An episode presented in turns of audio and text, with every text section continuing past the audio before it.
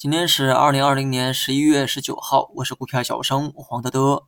一直萎靡的深成指和创业板今天呢迎来了一波反弹，部分小票呢也有了喘息的时间。昨天说过哈，市场中期呢一直在维持这个宽幅的震荡，这其中上证的中轴线大概呢是在三三三零点附近，所以上证短期的这个振幅呢比较小，也可以理解。至于创业板呢连续下跌之后，离中轴线呢比较远。所以反弹起来呢，幅度啊自然也就更大。从板块轮动来看，周期股呢今天出现了大幅的回调，周期股的行情啊很难说就此结束，也不存在只涨不跌的股票。短期呢借势做个轮动就好。短期如果跌太深的话，必然有情绪上的一个反抽。汽车板块呢受这个新能源的影响，走势呢一直很高调，长线投资的逻辑呢始终还在，但是今天高开后迅速跳水。板块走势呢有形成这个双头的迹象，那么再创新高之前可能会面临高位调整，所以短期呢建议控制一下仓位，避免这个晃动太大出现晕船。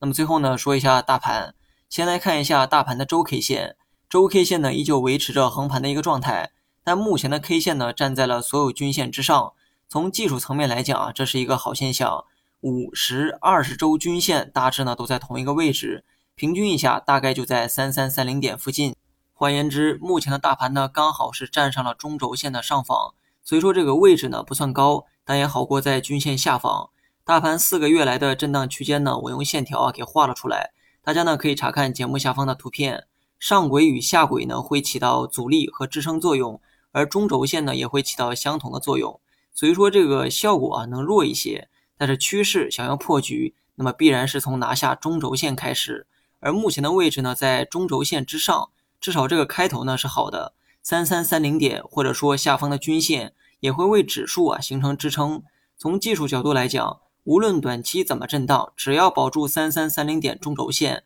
大盘呢就有继续上攻的希望。所以我对未来几天的判断是，市场继续往上走的概率啊会高一点，可能会直接往上走，也可能会回调下来休息一两天之后再往上走。只要走势不破中轴线，那么就应该有这样的预期。至于最终的结果如何呢？我啊都会选择欣然接受，这才是技术分析，不是吗？好了，以上全部内容，下期同一时间再见。